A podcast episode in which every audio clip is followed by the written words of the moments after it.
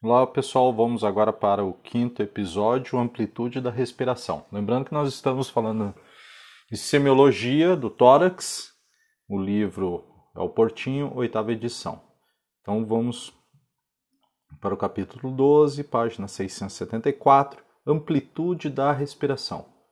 Ao observar os movimentos respiratórios, pode reconhecer o aumento ou a redução da amplitude, falando-se então em respiração profunda e respiração superficial, respectivamente. Em condições normais, a amplitude da respiração sofre variações. Assim, durante o sono tranquilo, torna-se mais superficial, enquanto os esforços e as emoções fazem-se mais profundas. Em regra, ao se instalar os ritmos anormais de respiração, dispneica ou Cheyne-Stokes ou Biotox ou Kuzman, os movimentos respiratórios costumam tornar-se mais amplos em algumas ocasiões, entretanto, isso não ocorre. Frequência respiratória. A frequência respiratória varia entre amplos limites, principalmente em função da idade, aceitando-se como normais os valores conforme no quadro que a gente vai ler novamente. Agora vamos à terminologia. Taquipneia significa frequência respiratória acima dos valores normais, podendo ser acompanhada ou não de dispneia, enquanto bradipneia é o termo que se expressa que expressa a frequência inferior aos valores normais. Então, bradipneia abaixo dos valores normais. Taquipneia acima dos valores normais.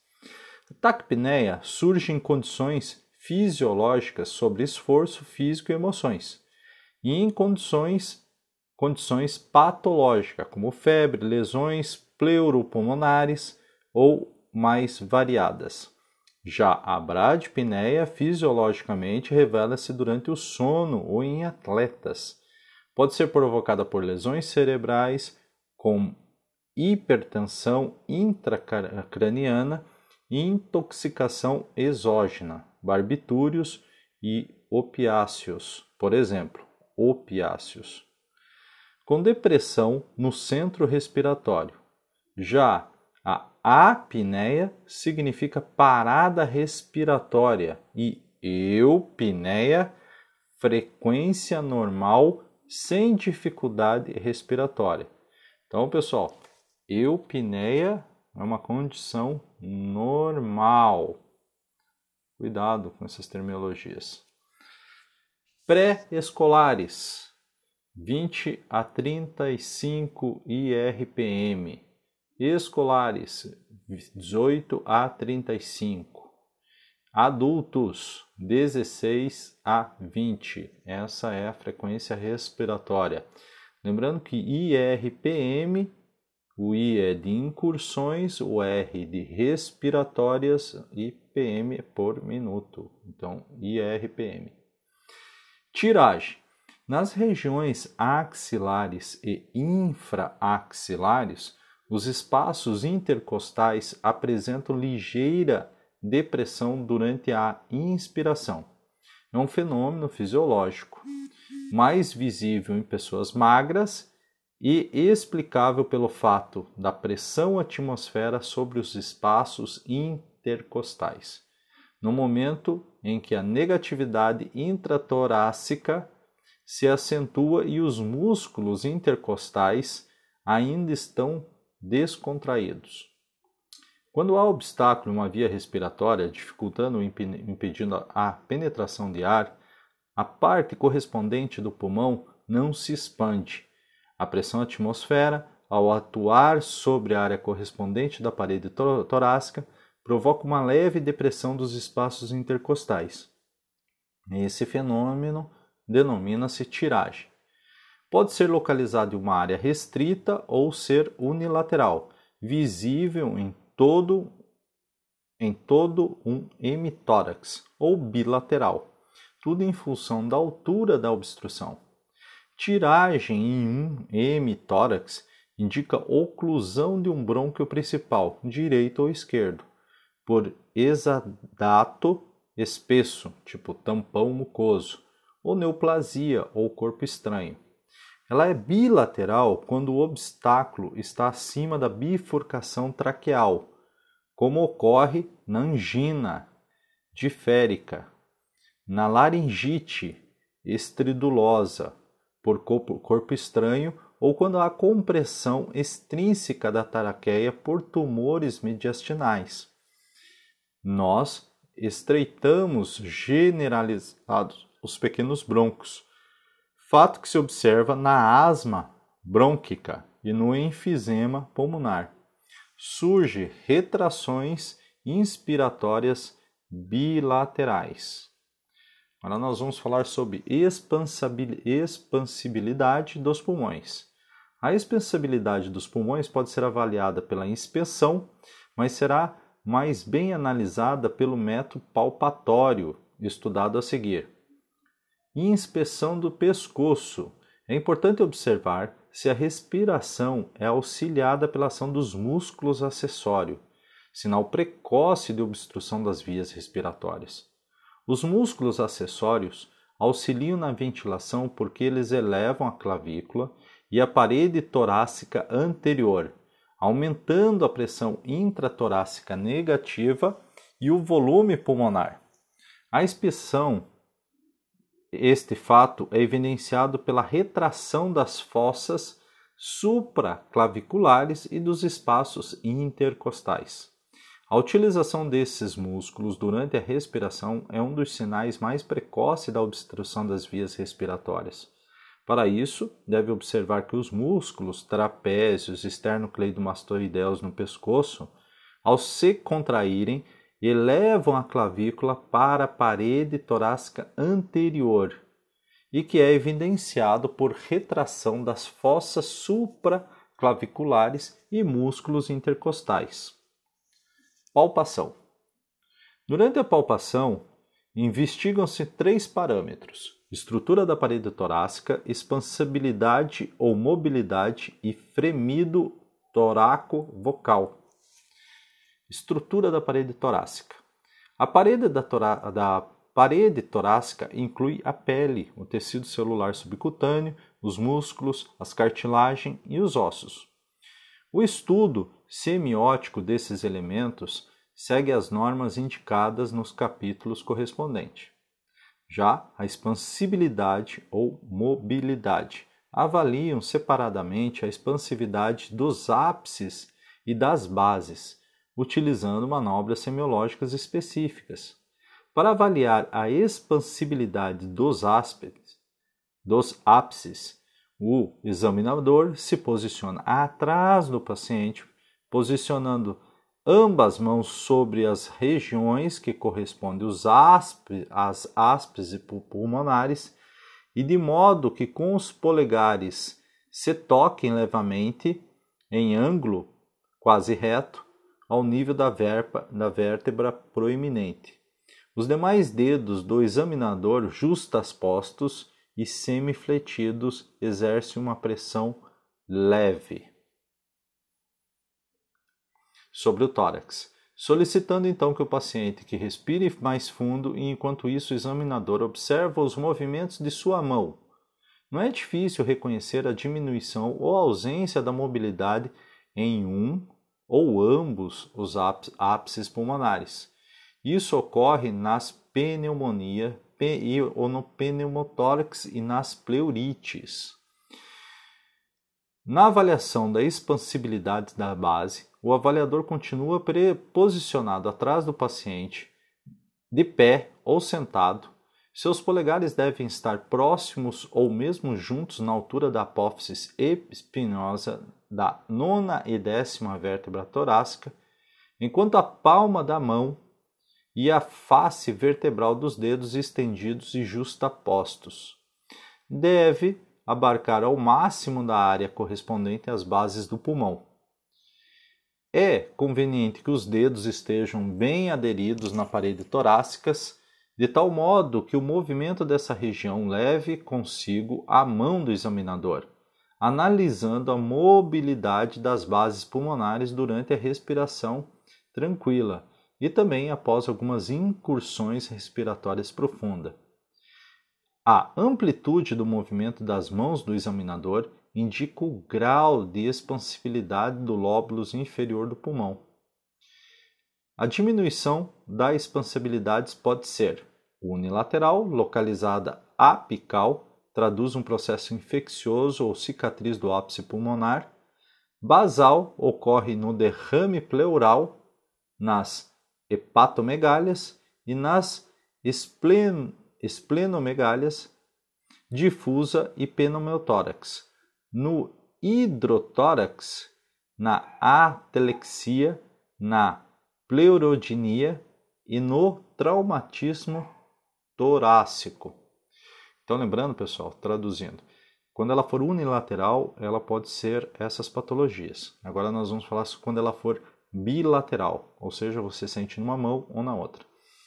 Localizada nos ápices, indica o processo infeccioso ou cicatriz.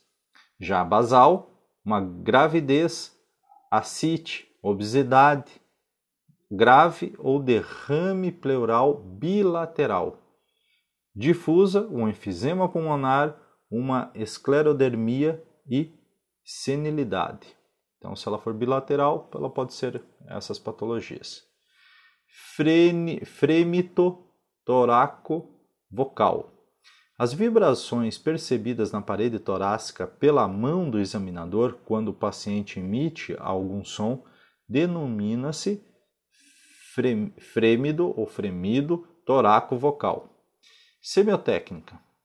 O examinador pousa a mão sobre as regiões do tórax e, ao mesmo tempo que o paciente pronuncia seguidamente as palavras 33, à medida que ele vai falando, o examinador vai deslocando a mão de modo a percorrer toda a extensão da parede torácica, na face anterior, faces laterais e face posterior. Completando o exame com um estudo comparando as regiões homólogas. O elemento semiótico de interesse é a intensidade do frêmito toraco-vocal, que pode sofrer variações dependendo de muitos fatores extrapulmonares. É mais fraco nas mulheres por causa do timbre da voz. Nas pessoas com parede torácica espessa, por existir uma hipertrofia muscular ou aumento do pâniculo adiposo, e nas que têm voz débil. Além disso, em condições normais, a intensidade da vibração não é extremamente igual nas diferentes partes do tórax. Por exemplo, maior nitidez é notado no ápice direito e na região intercápulo-vertebral direita. Isso porque nestas áreas as vibrações têm maior facilidade de chegar e à superfície do tórax em razão da menor comprimento do brônquio direito. Box. Box é um resumo, tá? Alterações do frêmito toraco vocal. O aumento do frêmito traduz consolidação de uma área pulmonar, como acontece nas pneumonias e no infarto do pulmão. Em contrapartida, a diminuição ou desaparecimento se relaciona a alguma anormalidade que impede parcial ou totalmente a transmissão das ondas sonoras originadas na laringe, como ocorre no derrame pleural, no espaçamento da pleura, na telactásia ou por oclusão brônquica, no pneumotórax e no efizema pulmonar. Percussão.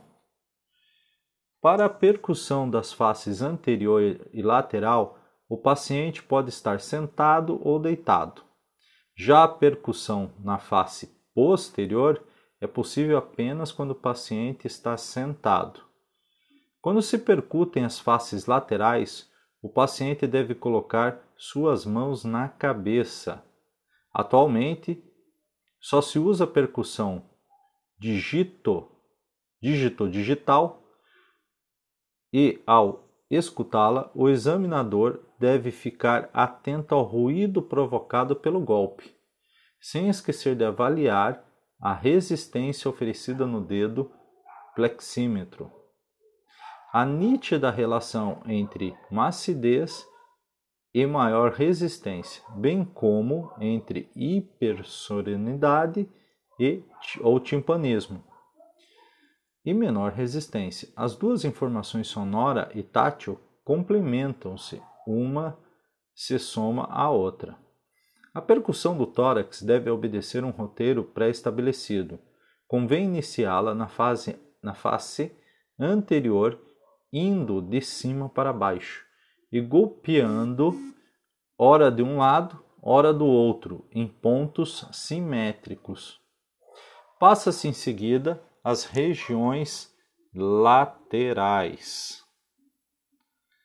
Conclui-se que o exame com percussão da face posterior. Vale ressaltar que a força do golpe precisa ser a mesma quando se percutem regiões simétricas. No entanto, para a percussão de áreas não homólogas, é necessário aplicar golpes de diferente intensidade. O tórax dos indivíduos magros ressoa mais do que pessoas musculosas ou obesas, e isso nos obriga a variar a força do golpe de uma pessoa para outra, calibrando sempre com a precursão de despertar de um som nítido com, o menor, com a menor força possível. Quer dizer, não é interessante provocar sons muito intensos só porque a parede torácica é delgada nem pode ficar satisfeito com sons indefinidos em parede torácica se for espessa. Os seguintes fatos merecem ser realçados e alguns reavivar conhecimentos anteriormente estudados. Na área da projeção do coração, do fígado e do baço, obtém-se a percussão um som maciço ou submaciço, procedendo-se da seguinte maneira: determina-se a macidez hepática percundindo o hemitórax direito, de cima para baixo, seguindo o trajeto na linha hemiclavicular, sempre que o paciente em decúbito dorsal. Na parte mais alta percebe-se a sonoridade pulmonar, mas na altura do quarto espaço intercostal nota-se a modificação do som que passa a submacio, submaciço, a partir do quinto espaço. Dependendo do biotipo, se torna francamente maciço.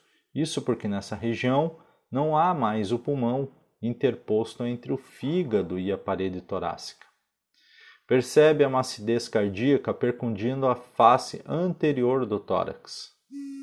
De cima para baixo, primeiro junto à borda external esquerda e em seguida percorrendo as linhas paralelo à borda external, distante uma da outra uns 2 centímetros, até atingir a linha M clavicular esquerda.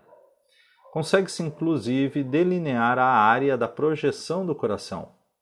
Entretanto, isso não apresenta valor prático na avaliação do volume cardíaco que é feito pela radiografia de tórax. Com o paciente em decúbito lateral direito e com a mão esquerda na cabeça, a submacidez esplênica é demarcada pela percussão da face lateral esquerda do tórax de cima para baixo, seguindo as três linhas da região axilar. O limite superior da sub, submacidez esplênica encontra-se habitualmente no 11º espaço intercostal. Área de projeção de fundo do estômago. Espaço Traube. Obtém-se som timpânico semelhante ao obtido na percussão de um tambor. Muito bacana isso, pessoal.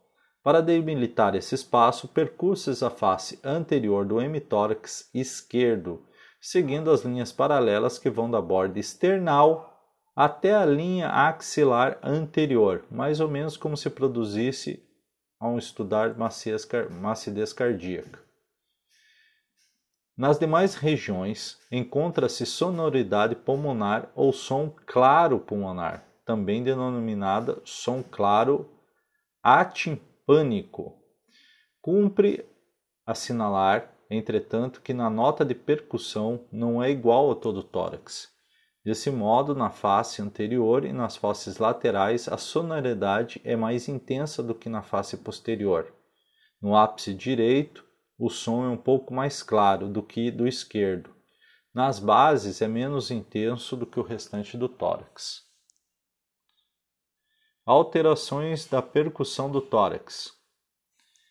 Executadas as áreas de projeção do fígado, coração, baço e fundo do estômago, o resto do tórax encontra-se sonoridade pulmonar ou som claro pulmonar.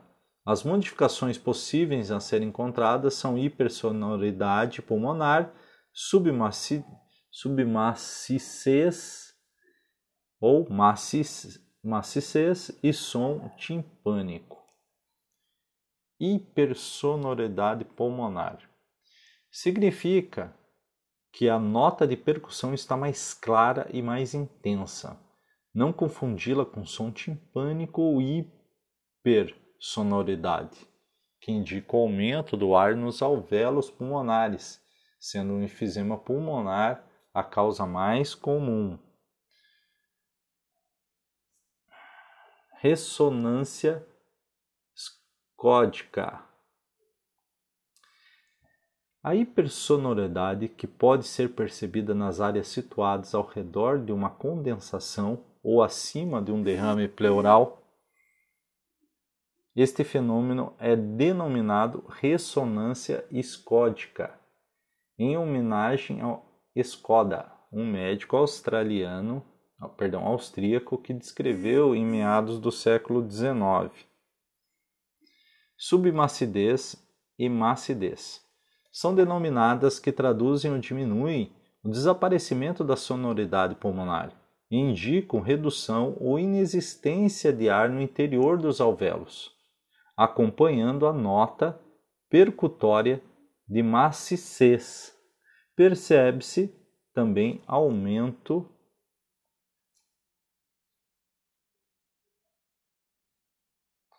da resistência oferecida na parede torácica ao dedo plexímetro.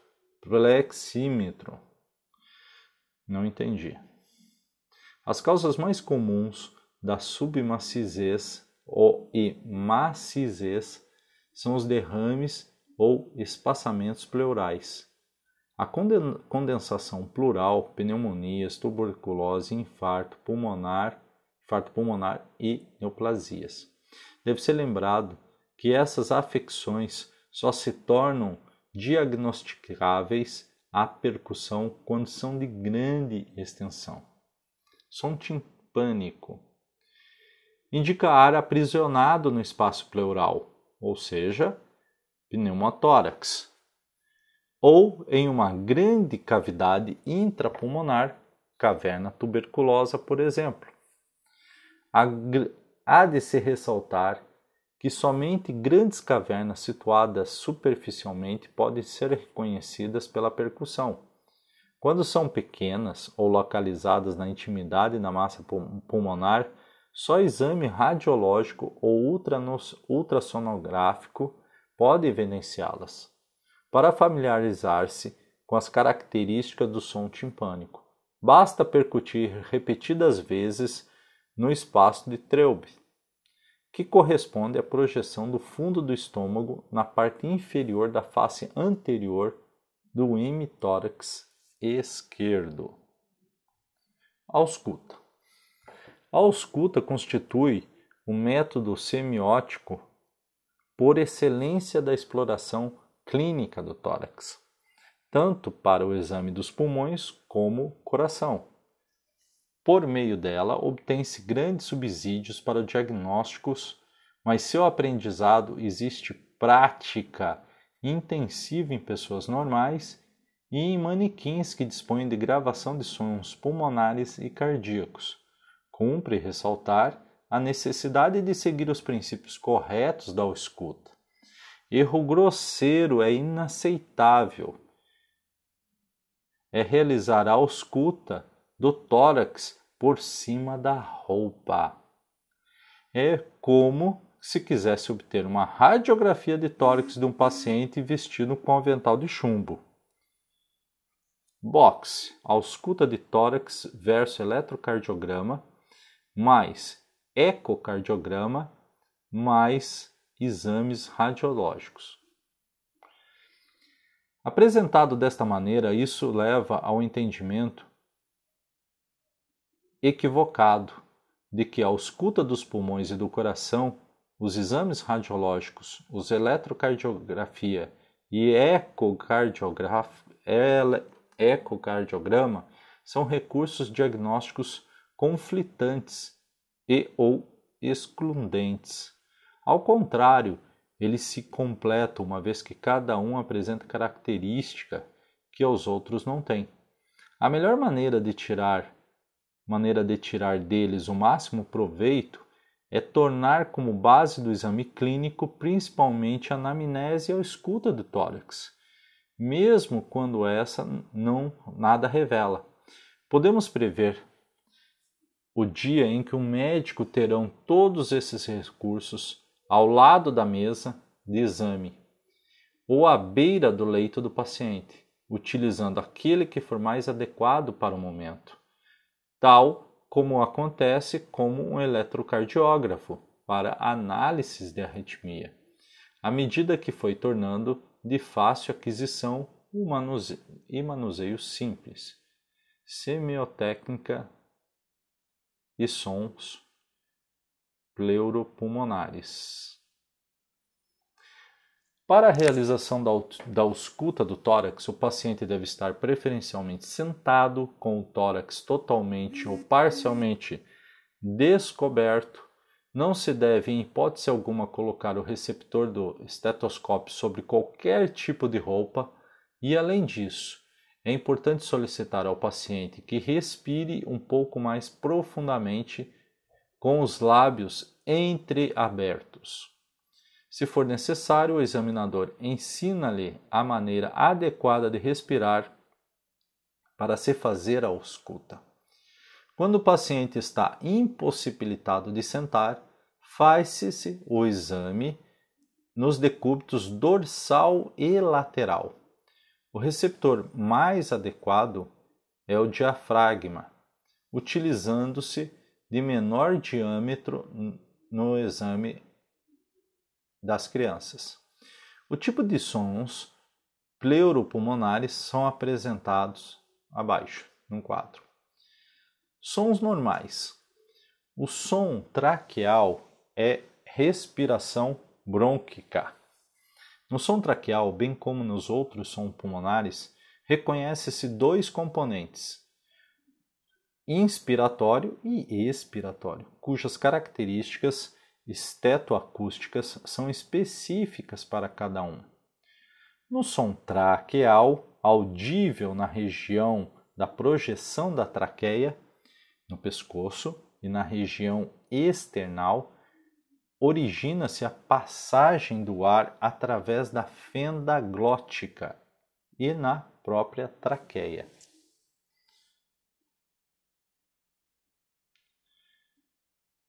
Diferenciam-se com facilidade seus sons componentes, sendo inspiratório, constituído de um ruído soproso, mais ou menos rude, o qual há um curto intervalo silencioso que separa dois componentes, e o expiratório um pouco mais forte e mais profundo.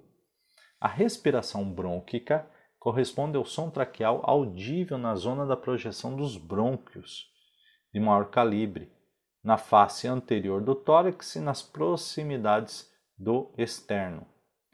A respiração brônquica muito se assemelha ao som traqueal. Dela se diferencia apenas por ter componente expiratório menos intenso.